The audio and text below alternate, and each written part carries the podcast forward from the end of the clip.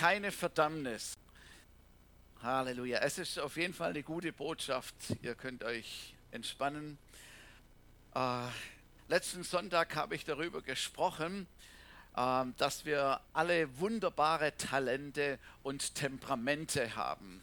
Wir alle haben ein Temperament, wir leben in einem Temperament, das viele Stärken in sich birgt, wo, wo freigesetzt werden, wo gewaltige, gute Dinge bewegt werden können. Und es gibt auch ein paar Schwächen dabei bei unserem Temperament. Und Paulus hat gesagt in, sein, in, in seinem Brief, Paulus sagte, dass ohne die Erlösung durch Jesus Christus ohne dass wir mit Jesus versöhnt sind, dass wir dann eben nur die Möglichkeit haben, im Gesetz zu leben oder im Gesetz der Sünde zu leben. Man ist sozusagen dem ausgeliefert, wie man so geschaffen worden ist. Man lebt sein Temperament, wie man es einfach so geerbt hat, wie es einfach so vorhanden ist. Aber wer Wer, in, wer Jesus in sein Leben aufgenommen hat, dem vergeben worden ist, der gerecht gemacht geworden ist, in dem Menschen wohnt der Heilige Geist von dem Zeitpunkt an, wo er Ja gesagt hat für, zu Jesus. Jetzt wohnt Jesus Christus durch seinen Heiligen Geist in uns. Man hat immer als Kinder, wenn man den Kindern irgendwie so erklärt, wie das ist und so, dann äh, hat man ihnen gesagt, und so wurde es mir gesagt, dass man Jesus in sein Herz einlädt. Und das klingt ein bisschen einfach, aber, aber kindlich, aber es ist tatsächlich so. Wir laden Jesus in unser Herz ein und sein Heiliger Geist wohnt jetzt in unserem Geist. Das heißt, das war die Wiedergeburt, das war die neue Schöpfung, die in unserem Geist passiert ist. Das ist die Wahrheit. So, leider ist die Seele nicht wiedergeboren worden und auch der Leib nicht. Das wird sich ja manch einer wünschen. So, das wird einmal stattfinden. Äh, einmal werden wir einen neuen Leib bekommen, aber nicht bei der Bekehrung oder bei der Wiedergeburt. Auch die Seele ist noch irgendwie, also immer noch denkst du noch so gleich danach und fühlt man auch noch so weiter und so und der Wille ist auch noch vorhanden. All die Sachen sind zunächst mal noch geblieben. Aber der Heilige Geist, der lebt jetzt in uns und er will in uns bleiben und er bleibt in uns. Amen weil der Heilige Geist geht nicht immer raus und rein. Ne? So, wenn irgendwie was komisch, schräges passiert ist, geht er wieder und dann musst du erst wieder irgendwie was machen, damit er wieder kommt und dann ist es ein, raus und rein. Nein, das ist es nicht. Der Heilige Geist ist in uns, seitdem wir unser Leben ihm gegeben, Jesus gegeben haben. Und so, allerdings können wir diesen Heiligen Geist, der in uns ist, wir können ihn äh, fördern, wir können ihn aber auch betrüben. Einmal sagt Paulus ab den Ephesern, löscht den Heiligen Geist nicht aus. Das heißt, kann, wir können Einfluss darauf nehmen, wie viel Einfluss er auf uns hat. So, das können wir letztendlich mitbestimmen und ihm Raum zu geben. Und ich glaube, das ist, das, ist, äh, das, ist das, das Wichtigste überhaupt, dass wir ihm Raum geben. Da komme ich noch ein paar Mal darauf. Wir können auf ihn hören, wir können uns vom Heiligen Geist leiten lassen oder auch nicht. Das äh, ist unserer Freiwilligkeit unterworfen. Der wesentliche Unterschied zum Menschen, der ohne Gott lebt, ist, dass der eben im Fleisch leben muss, will ich mal so sagen, seinem natürlichen Leben, aber derjenige, der Jesus in sich hat, das nicht zwangsläufig tun muss. Wir müssen nicht immer im Fleisch leben. Amen. Es gibt eine andere Möglichkeit, weil eben jetzt etwas Gutes passiert ist in uns, weil der Heilige Geist in uns lebt. Und da will ich heute etwas so Wert drauf legen. Das heißt, nicht mehr das Fleisch, so die negativen Eigenschaften in unserem Temperament bestimmen unser Denken und unser Handeln, sondern jetzt bestimmt der Heilige Geist in uns, der in uns lebt, unser Leben. Das ist der Plan von Gott. Das ist, was er uns als Hilfestellung mitgegeben hat.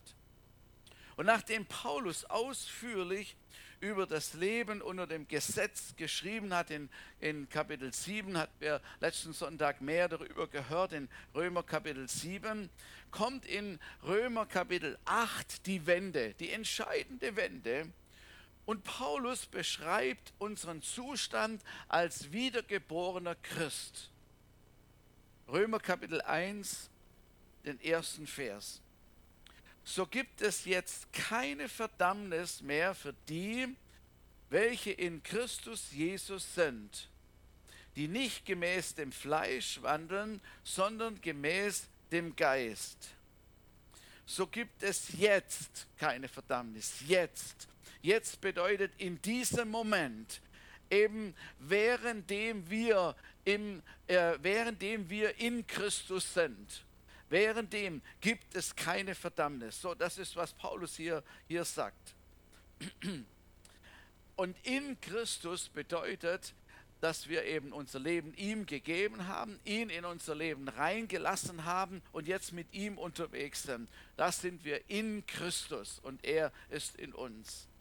Als er unsere Schuld vergeben hat und uns gereinigt hat von aller Sünde, obwohl wir ja nicht jede einzelne Sünde haben bekennen können. Wer kann sich schon an alle seine Sünden erinnern? Wenn man sich bekehrt und wenn man dann schon weiß ich, viele Jahre unterwegs ist, also kann man sich nicht, als ich mich bekehrt habe, war ich zehn Jahre und mir ist eine Sache eingefallen. Also da waren bestimmt noch mehr Dinge, aber eine Sache ist mir eingefallen und die habe ich dann bekannt und die wurde mir vergeben. Aber als wir unser Leben Jesus gegeben haben, hat er uns vergeben, obwohl wir nicht alle Sünden, alle Dinge, die falsch gelaufen sind, einzeln haben bekennen können. Wussten wir gar nicht oder wussten wir nicht mehr oder wie auch immer, sondern er hat uns vergeben vergeben. Er hat uns gereinigt. Halleluja. Und das ist etwas total Starkes. Er hat uns alles vergeben. Wenn wir beten und sagen, Jesus, komm in mein Leben, vergib mir alle meine Schuld, dann wird er das gemacht haben oder tut er das. Danach äh, erinnert uns der Heilige Geist immer wieder an bestimmte Dinge und dann kann man das noch natürlich in Ordnung bringen. So, und jetzt, als dem alles vergeben ist, Jetzt leben wir im Geist. Das heißt, der Heilige Geist, wir haben ihm die Führung übergeben. So wie wir vorher gesungen haben, so, dass wir alles, wir unterordnen ihm alles, wir unterordnen ihm alles, wir geben ihm alles hin. Bedeutet, Heiliger Geist, sag du, wo es lang geht. Und Paulus sagt hier, seitdem gibt es keine Verdammnis mehr sie ist nicht vorhanden. Verstehst Wenn, wenn es nicht mehr gibt, ist sie nicht mehr vorhanden von Gottes Seite. Verdammnis, das ist vielleicht ein bisschen ein altes Wort, wo man nicht so häufig irgendwie gebraucht. Also was ist Verdammnis? In der Bibel steht Verdammnis auch noch, äh, wenn es heißt die ewige Verdammnis so, also die Hölle sozusagen. Dass Menschen, die eben ohne Gott sterben werden, mit ihm nichts am Hut haben, ins ihr Leben nicht gegeben haben, dass sie ewig in die ewige Verdammnis kommen werden. So, das ist das Ende. So, man kann auch sagen Verurteilung. Verurteilung und Verurteilung ist, es liegt ein Urteil zugrunde oder aufgrund einer Beurteilung oder einer Bewertung durch einen Richter. Da wurden Regelverstöße festgestellt. Eine Schuld wurde festgestellt. Und diese Schuld, die hat eine Folge, nämlich eine Bestrafung. Dann wird man verurteilt. Und wenn man verurteilt worden ist, muss man seine Strafe antreten bis die Strafe abgearbeitet oder abgesessen oder wie auch immer ist, damit man dann wieder schuldenfrei oder wieder clean ist. Und jetzt kommt das, das Gewaltige dazwischen eben, dass Jesus diese Schuld bezahlt hat. Alle unsere Schuld, die wir in unserem Leben getan haben und noch tun werden, hat er zunächst schon mal bezahlt. Bezahlt, er hat es übernommen, unsere Schuld. So, das heißt, Dadurch sind wir schuldenfrei geworden. Schuldenfrei ist ein wunderbares Gefühl. Ich weiß nicht, ob ihr das auch so, im, wenn ihr schon mal Schulden gehabt habt oder jemandem etwas schuldig war, dann Geld oder so. Und dann war das abbezahlt und du konntest sagen, oh, jetzt bin ich schuldenfrei. Fühlt sich richtig gut an, nichts mehr schuldig zu sein. So, die Strafe liegt auf ihm. Er hat bezahlt, er wurde bestraft und das ist die große Gnade des Evangeliums, die so einfach ist, aber doch so, so, wie soll ich sagen, schwerwiegend, ist so gewaltig, so inhaltsvoll. Gerecht gemacht. Er hat uns richtig gestellt, was wir aus unserem natürlichen Leben und Kraft nie tun könnten. Und nun gab es wahrscheinlich wie heute auch, gab es wohl in der damaligen Zeit, als Paulus so gepredigt hat, gab es ein paar schlaue Leute, die haben sich gesagt, oh, das ist ja eine coole Sache. Also Jesus hat praktisch bezahlt, er hat die Schuld weggenommen. Das ist ja gut, dann werde ich nicht mehr verurteilt, ich bin schuldenfrei, ich werde nicht bestraft, dann kann ich ja jetzt machen, wie ich das will. Dann kann ich ja weiterleben, wie ich möchte.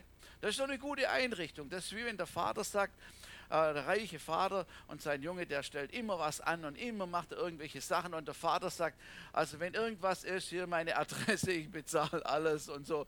Es wird alles, alles Gutes, wir, ich begleiche alles. So ähnlich muss wohl es wohl gewesen sein, ähm, dass Menschen irgendwie, äh, also Leute waren ja schon immer schlau man, man, weiß ja auch, die Leute, die, die Juden, die unter dem Gesetz lebten, ähm, sie, sie haben so viele Gesetze gehabt, dass es ja eigentlich gar nicht möglich war, die einzuhalten.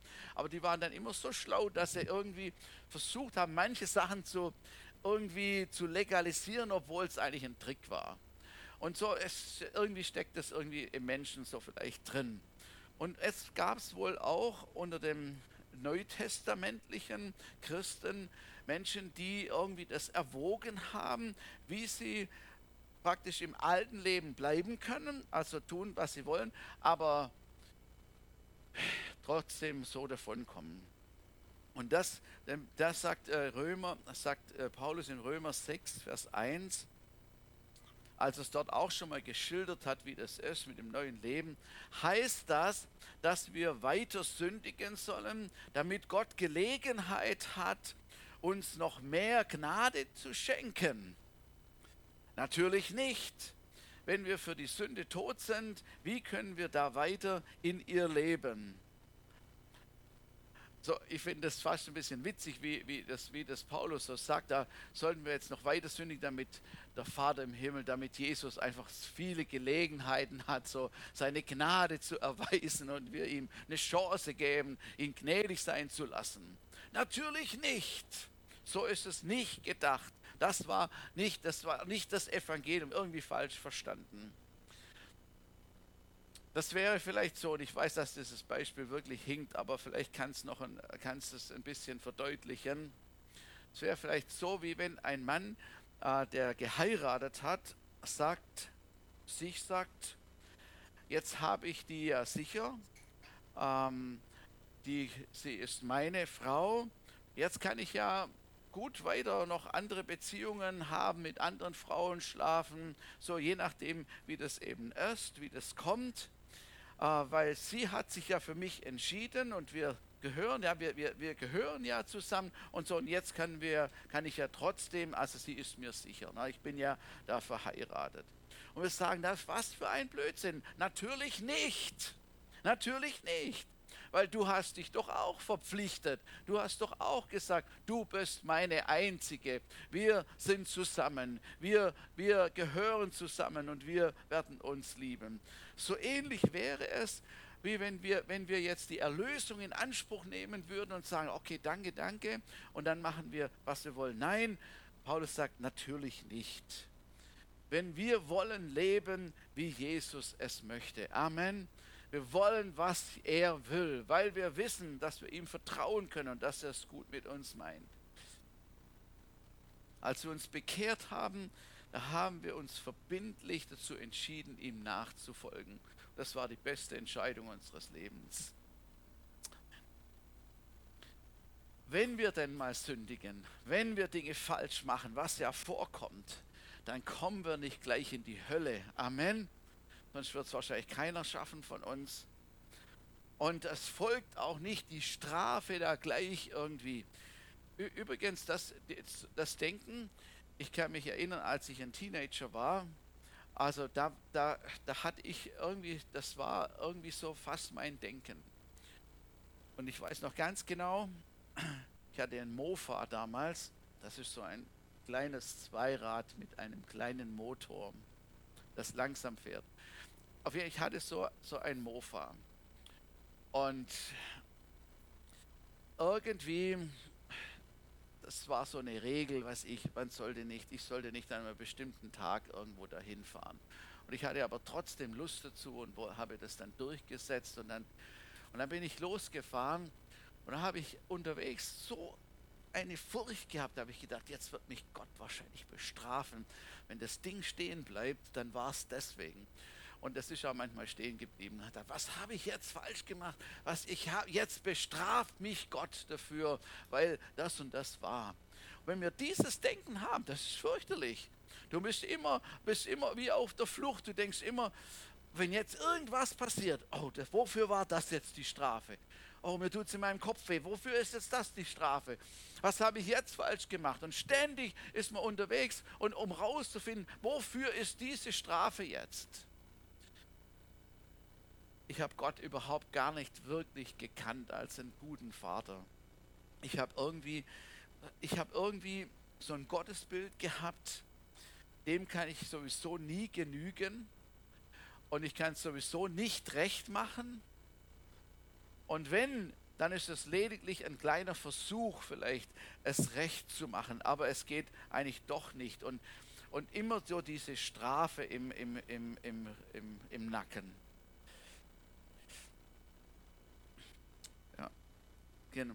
Wer, wer einen Fehler macht, und wenn uns ein Fehler unterläuft oder wenn wir auch bewusst einen Mist gebaut haben und das irgendwie dann einsehen und merken, ich habe falsch gehandelt, dann können wir Buße tun und sagen, Jesus, vergib mir, tut mir leid, reinige du mich. Und es ist gut und er erlässt unsere Schuld. Das ist so gut. Man muss das ja so oft machen. Deswegen steht im, im Wort Gottes in 1. Johannes 1, Vers 9, wenn wir unsere Sünden bekennen, dann ist er treu und gerecht und vergibt uns unsere Sünden und reinigt uns von aller Ungerechtigkeit. Versteht ihr? Das ist das Gute, dass wir, dass wir zu ihm kommen können und dass er uns reinigt und uns vergibt. Und jetzt, obwohl es keine Verdammnis gibt von Gottes Seite aus, ähm, versucht der Teufel uns Verdammnis einzureden weil er weiß, wenn wir Verdammnis in unserem Herzen haben, wenn wir uns verurteilt fühlen, dann sind wir andere Menschen, dann sind wir niedergeschlagen, wir, sind, wir haben keine Kraft, das, es beutelt uns, wir haben das, da wirst du auch nicht, da will man auch eine Bibel lesen oder sonst etwas. Das ist, man, man zweifelt an allem, an sich selber und an allem. Er versucht uns Verdammnis einzureden, dass längst Vergebenes eben nicht vergeben ist, sondern dass es immer noch einem nachhängt, damit wir das glauben, es ist immer noch eine Schuld da und wir haben dann keinen freien Zugang zu Gott. Das ist etwas getrübt. Und in Offenbarung 12, Vers 10, da heißt es, äh, dass der Teufel der Verkläger der Brüder ist der uns Tag und Nacht verklagt. Das muss ihm ziemlich wichtig sein. Ständig, Tag und Nacht verklagt uns. Wir haben einen Fehler gemacht, wir sind ins Fleisch geraten und da werden wir verdammt und das zieht uns runter und raubt uns die Freude. Und dann sagen wir uns selber, das schaffen wir nie. Wir werden nie so sein wie Bruder oder Schwester so und so, die das alles so gut im Griff haben. Wir werden nie so sein, wie der in der Bibel uns vorgegeben ist und wie es die Bibel sagt. Wir werden nie genügen können. Und so Verdammnis kommt, Verurteilung kommt in unserem, in unserem Leben oder in uns hinein. Und äh, wir sind enttäuscht und und du hast, und der Teufel sagt, du hast jetzt wieder Jesus so sehr enttäuscht. Er ist so traurig über dich. Er ist so traurig über dich. Obwohl du schon mal gesagt hast, oh, das tut mir leid, vergib mir. Aber er ist so traurig über dich und, Und dann musst du 20 Mal dich entschuldigen bei Jesus und nochmal entschuldigen. Und er sagt immer noch, immer noch, ah, du hast ihn so enttäuscht, der mag dich gar nicht gebrauchen mehr. Das Verdammnis. Verdammnis, wo wir dann selber vielleicht sogar noch wiederholen, weil wir das irgendwie geglaubt haben. Aber die Bibel sagt, wenn uns vergeben ist, gibt es keine Verdammnis. Amen. Es gibt keine Verdammnis mehr. Es, ist nicht vorhanden. Alle Anklagepunkte sind gestrichen. Halleluja. Und wenn du was anderes hörst, in deinem Geist irgendwas anderes hörst, dann muss es die, die Lüge des Teufels sein. Paulus geht es ja nochmal an und nochmal äh, vehementer in, in Römer Kapitel 3, 33. Wer könnte es wagen, die von Gott auserwählten anzuklagen? Niemand. Denn Gott selbst spricht sie von aller Schuld frei. Wer wollte es wagen, sie zu verurteilen? Keiner, denn Jesus Christus ist für sie gestorben. Ja, mehr noch, er, er ist vom Tod auferweckt worden und hat seinen Platz an Gottes rechter Seite eingenommen. Dort tritt er jetzt für Gott, vor Gott für uns ein. Es ist keine Verdammnis. Wer wollte es wagen? Das ist so fast wie eine Drohung, was Paulus hier ausspricht, um es deutlich zu machen. Vergeben ist, die Schuld ist erlassen. Halleluja. So, deshalb können Christen frei sein und frei leben. Und das ist etwas total Kostbares. Schau mal, selbst David, selbst David, der so hinterlistig Ehebruch begangen hat, einen Mord vor, äh, organisiert hat, ähm, ihm wurde vergeben. Warum? Weil er Buße getan hat. Als, er, als der Nathan ihm das da offenbart hat, der Prophet gekommen ist da hat er gesagt, ich habe gesündigt. Da hat er er fiel es ihm wie Schuppen von Augen. Er hat auf einmal gemerkt, oh mein Gott, was habe ich gemacht? Ich weiß nicht, ob er es vorher irgendwie gar nicht gemerkt hat, aber auf jeden Fall, da war es ihm auf jeden Fall deutlich. Und er hat Buße getan. Und er durfte in seinem Amt bleiben. Das ist doch erstaunlich. Er durfte in seinem Amt bleiben. Gott hat sein Königtum bestätigt. Er war mit ihm bis zum Schluss, hat ihn gebraucht auf wunderbare Art und Weise, obwohl er so ein Mist gebaut hat. Das ist, weil, weil er gerecht gemacht worden ist, weil ihm vergeben worden ist, konnte Gott mit ihm weitergehen. Und so ist er, so ist Gott. Halleluja. Auch wir dürfen Menschen nicht verdammen, wegen längst vergebener Schuld oder Sünde. Da sind wir Menschen ein bisschen anfällig, weil wir uns gut erinnern können an Sachen. Ähm, aber wenn Menschen Buße getan haben, wenn Menschen umgekehrt sind, wenn Menschen äh, mit Gott unterwegs sind und, und ihnen vergeben worden ist, dann ist es vergeben und dann hat kein Mensch irgendwie noch das Recht irgendwie vorzuhalten oder ihn einzustufen oder abzustempeln oder sonst etwas, sondern dann müssen wir mit den Augen von Gott gucken und sagen, Halleluja, jemand ist er ist zurechtgekommen. Preis sei Gott, er ist zurechtgekommen. Gott hat ihn angenommen und wir werden ihn annehmen. So, wir, wir, wir, lesen, wir lesen die Psalmen von, äh, von, von, von David immer wieder, immer wieder. Wir, wir, wir sind gesegnet dadurch, obwohl er so eine äh, Sünde begangen hat. So, also ich denke, das ist deutlich.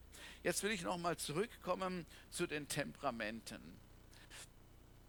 Also alle vier Temperamente, der Sanguiniker, der Choleriker, der Melancholiker und der Phlegmatiker, haben wunderbare Stärken. Amen. So vielfältige, es ist so, wenn man das so, so studiert ein bisschen, das ist so toll, was, was, was die Menschen an, an, an Temperamenten, an, an positiven Energien und Begabungen und äh, in die Wiege gelegt bekommen haben. Das ist wirklich toll. So, wenn jetzt noch der Heilige Geist hineinkommt in die Temperamente, dann gibt es geisterfüllte Temperamente. Halleluja, das ist der Unterschied. Geisterfüllte Temperamente. Der Heilige Geist wird dann unsere natürlichen Stärken oder äh, äh, positiven Eigenschaften wird er noch pushen und sie verstärken und vervielfältigen, damit wir unser Umfeld noch besser positiv beeinflussen können und auch Menschen letzten Endes für ihn gewinnen können, Reich Gottes bauen können. Und in Galater 5 kennen wir wahrscheinlich, äh, beschreibt Paulus die Werke oder die Früchte des Geistes und des Fleisches. Er zählt also die positiven äh, Dinge auf und die negativen. Und, und manche Frucht, also des Geistes, wie sie da aufgezählt ist, ist in manchen Temperamenten schon angeboren. Die haben das einfach schon mitbekommen. Das ist irgendwie großartig. Die Frucht des Geistes aber ist Liebe, Freude, Friede, Langmut, Freundlichkeit, Güte, Treue, Sanftmut, Selbstbeherrschung. Also einige, äh, einige Früchte des, Heilig, des, des Geistes, die er bewirkt. Und wenn wir das so lesen, dann muss man sagen, äh, die Aufzählung, das könnte man auch Menschen, die Gott nicht kennen, die können auch Liebe sei, liebevoll sein, freudig sein und Friede haben, irgendwie so geduldig sein und freundlich und also, können da wieder, können genauso, weil das ihnen irgendwie angeboren ist, weil sie das mitbekommen haben.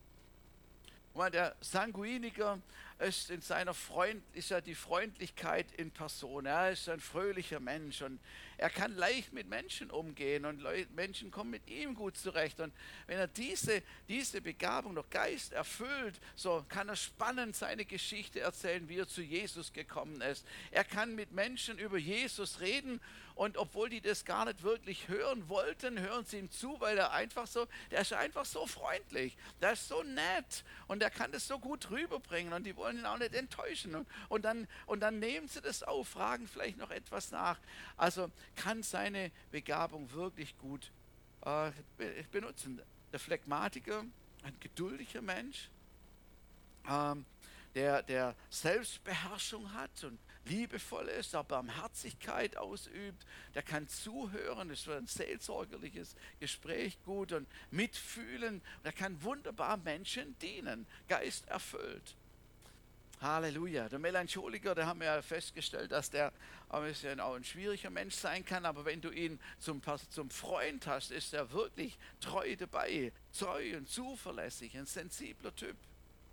Kann wunderbar seine Gaben und seine, sein Temperament für das Reich Gottes und für die Menschen einsetzen. Und dann kam ich zum Choleriker und dann habe ich irgendwie gedacht, hat er auch Früchte des Geistes geerbt? Also, also, und ich muss sagen, ja, ja, Amen. Er, Choleriker, äh, der kann, der kann auch total freundlich sein, ist treu, ist selbstdiszipliniert, sein Ziel in den Augen, um, um, um das zu erreichen und, und dahin zu kommen. Und Gott kann ihm Gutes anvertrauen. Gott kann ihm Projekte geben und anvertrauen, eine Arche bauen oder ein neues Missionsfeld zu eröffnen, zu erschließen, weil diese Dinge schon in ihm drin sind. Geisterfülltes Temperament kann er, kann der Heilige Geist, kann Gott etwas Großartiges aus uns machen und mit uns machen. Und wer diese Eigenschaften jetzt nicht geerbt hat, da will der Heilige Geist uns helfen, dass diese Frucht hervorkommt. Und das ist eigentlich das Übernatürliche. So, dass ein, aus einem launischen, mürrischen Melancholiker kann er einen, Freund, einen fröhlichen, freundlichen, liebevollen Menschen machen. Versteht ihr? Da, glaubt ihr das? Weil sonst wird es uns ja auch nicht besser gehen, wie es, denen ohne Gott. So, aber genau das kann passieren und genau das wird passieren, dass Menschen verändert werden, umgestaltet werden, umgestaltet in das Bild von Jesus. Aus einem aufbrausenden Choleriker, einen sanftmütigen, friedliebenden, einen sensiblen Menschen zu machen. Vielleicht nicht so stark wie jetzt der, der sowieso, also, aber, aber auch. Aber auch. Und das finde ich total stark, dass das der Heilige Geist in uns bewirken kann. Er verändert Menschen. Er verändert Menschen äh, so, dass sie sich verändern können in den Dingen, die sie eigentlich von sich aus nicht tun können. Und wir, wir brauchen ihn. Schon, war, vor kurzem habe ich ein äh, äh, kleines Erlebnis gehabt und das kann ich gut übertragen auf das, dass wir es alleine nicht können, aber mit Gott. Und zwar, Timo wollte seine, seine Winterreifen wechseln und seine Schrauben waren so zugeknallt, dass er mit seinem normalen Schlüssel die einfach nicht aufbekommen hat, auch wenn er noch so drauf rumgehüpft ist. Und dann hat er gefragt, hast du eine, eine lange, ein langes Rohr? Ja, habe eins gefunden. Und wir haben das da reingesteckt. Und wir mussten nur ein bisschen so drücken und schon war es auf. Ja, das ist okay, das ist ganz logische Geschichte. Aber das ist genau der Punkt. Wenn wir versuchen, uns allein zu verändern, so, jetzt habe ich mich aber im Griff. Oder jetzt, ja, okay, jetzt, jetzt werde ich aber so oder so, ab morgen. Unbedingt, das werde ich jetzt so machen. Und dann, dann, dann hüpfst du auf dem Ding rum und du, und du merkst, es geht nicht, du kriegst einfach nicht hin. Und denkst, das ist wieder dasselbe. Wenn der Heilige Geist kommt, so mit so der verlängerte Arm so, und dann geht es auf einmal leichter und du denkst, ja, wie ist jetzt das gegangen? Das gibt es doch gar nicht. Halleluja. Heilige Geist verändert Menschen. Galater 5, Vers 16. Ich aber sage, wandelt im Geist und ihr werdet die Begierden des Fleisches nicht erfüllen. Das ist das Geheimnis. Wenn wir nah mit dem Heiligen Geist zusammen sind, wenn wir beten, wenn wir im Geist beten, wenn wir, wenn wir auf seine Impulse, auf seine Warnungen hören, dann verändert sich etwas in unserem Handeln. Wenn wir dem Raum geben, dann können wir es. Es ist wie, das ist wie eine logische Folgerung, wie es Paulus sagt wandelt im Geist und ihr werdet die Begierde des Fleisches nicht erfüllen, was wir natürlicherweise tun würden. Wir sind ja an diesem Thema geistlich reif zu werden und das ist ein Teil davon, wo wir merken, wir können das mit der Hilfe vom Heiligen Geist. Die Werke des Fleisches, das sind so die Schwächen unseres Temperaments und er zählt das hier schonungslos auf. Offenbar aber sind die Werke des Fleisches, es sind Unzucht, Unreinigkeit, Unreinheit, Ausschweifungen, Götzendienst, Zauberei, Feindschaften, Streit, Eifersucht, Zornausbrüche, Selbstzüchteleien, Zwistigkeiten, Parteiungen, Neidereien, Trinkgelage, Völlereien und dergleichen. Wie ein, klein, ein kleiner Ausschnitt, so ähnlich aus, aus der ganzen Liste äh, kommt einem das vor, was Paulus hier aufzählt. Und auch die Dinge, die wir jetzt, die wir jetzt vorgelesen haben, da, da kann sich der eine oder andere vielleicht wiederfinden. Sagt, ja, das ist meine Schwäche, ja, da habe ich echt ein Problem damit, das begegnet mir ständig. Und andere Sachen, das, das macht mir gar nichts aus, da habe ich gar nichts damit zu tun. Das geht an mir vorbei. Und so ist es eben in unserem Leben. Jeder hat andere Herausforderungen in seinem Leben. Und der natürliche Mensch eben, der muss mit diesen Schwächen leben. Er muss es irgendwie kaschieren oder wie auch immer. Er, er muss damit leben. Aber der geistliche Mensch kann sie verändern. Halleluja. Und er hilft uns und das ist wichtig.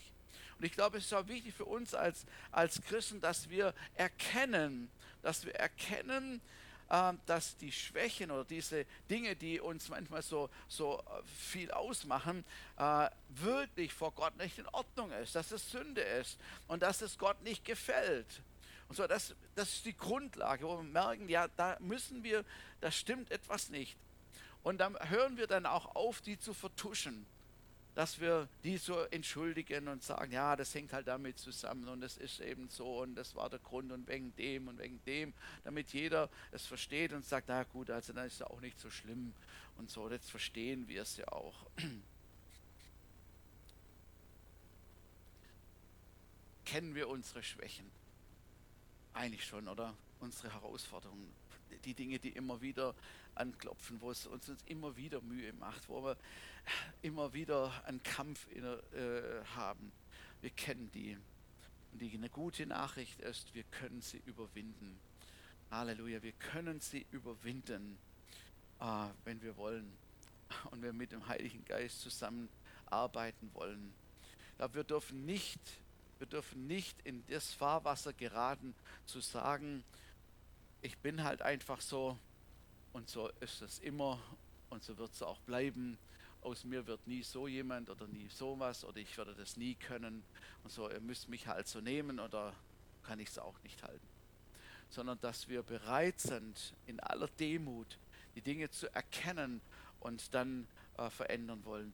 Manchmal kämpfen in uns diese zwei Stimmen. Manchmal kämpft es in uns und das Fleisch ist gegen das Geist, so wie, wie es die Bibel sagt und so. Und, und, und dann passiert etwas, etwas in uns. Und solange es noch kämpft, finde ich, ist es ja richtig gut. So, wenn du gerade dabei bist, jetzt flippe ich gleich aus. Oder ich werde jetzt beleidigt reagieren und mich zurückziehen und es wirklich mal zeigen. Oder wenn du merkst, jetzt steigt schon der Neid in mir auf, die Eifersucht in mir auf. Wenn, wenn die Dinge passieren, dann ist der Heilige Geist da. Er ist da, hundertprozentig. Und er sagt, Junge, jetzt komm mal runter. Jetzt musst du gar nicht. Du musst nicht. Du musst es nicht. Ich glaube, das sagt, das sagt der Heilige Geist ganz oft dann. Du musst das nicht machen. Du musst jetzt nicht beleidigt sein. Du musst jetzt nicht ausrasten. Du musst nicht, du musst nicht neidisch sein oder eifersüchtig sein und so. Und dann lenkt er unseren Blick auf etwas anderes, auf ihn. Und das ist kostbar. Aber das ist es, wo, wo unser Part ist, wo wir zulassen können. Und dann kannst du nochmal abdrehen, bevor es irgendwie in die falsche Richtung geht. Halleluja. Und das ist, was der Heilige Geist in uns, in uns bewirkt. Paulus sagt, du musst der Sünde nicht mehr dienen. Du musst der Sünde nicht mehr dienen. Wie oft haben wir schon gesagt, ich konnte nicht anders. Ich konnte nicht anders. Das war wie, wie, wie, wenn uns jemand gezwungen hätte, irgendetwas zu tun oder nicht zu tun. Ich konnte nicht anders. Und der Paulus sagt, wir müssen es nicht. Wir müssen der Sünde nicht mehr dienen. Wir können uns dagegen entscheiden. Wir können im Heiligen Geist Raum geben, dass wir immer mehr durch, seine, durch seinen Blickwinkel gucken können und merken, was ist richtig und was nicht richtig. Und da hat sich doch schon vieles verändert, oder? Also da hat sich schon vieles verändert in unserem Leben? Wie viele Schwachpunkte konnten wir in unserem Temperament schon irgendwie durch den Heiligen Geist filtrieren? So dass es besser geworden ist. Amen, oder? Ah, ich glaube, wir sind in diesem Prozess drin. Und manchmal, wenn hartnäckige Dinge sind, wird er umso stärker sein und er wird uns helfen, dass, wir, dass es uns gelingt. Und wenn wir es wieder versaut haben, dann sagen wir, Jesus, es tut mir leid. Es tut mir leid. Vergib mir. Und dann sagt der Jesus, ist vergeben. Und dann müssen wir nicht noch tagelang wieder rummachen und an dieser Sache, sondern wir können weitergehen im Namen Jesus. Und beim nächsten Mal ist er noch stärker, da achten wir drauf und er wird uns helfen. Es ist auch wichtig, dass wenn wir, weil es hängt ja ganz oft mit, mit Menschen zusammen, ne? das, ganz oft sind ja Menschen mit beteiligt, ob positiv oder negativ wenn wir da etwas gemerkt haben oder verkehrt waren, ist auch wichtig, mit Menschen das in Ordnung zu bringen. Dann kannst du einfach sagen, du, das tut mir leid, echt, das ist, ich, meine Reaktion war im Fleisch, das war nicht gut, es tut mir leid, kannst du mir vergeben. Und dann, wenn es dich betrifft, dann musst du sagen, ja, ich vergebe dir.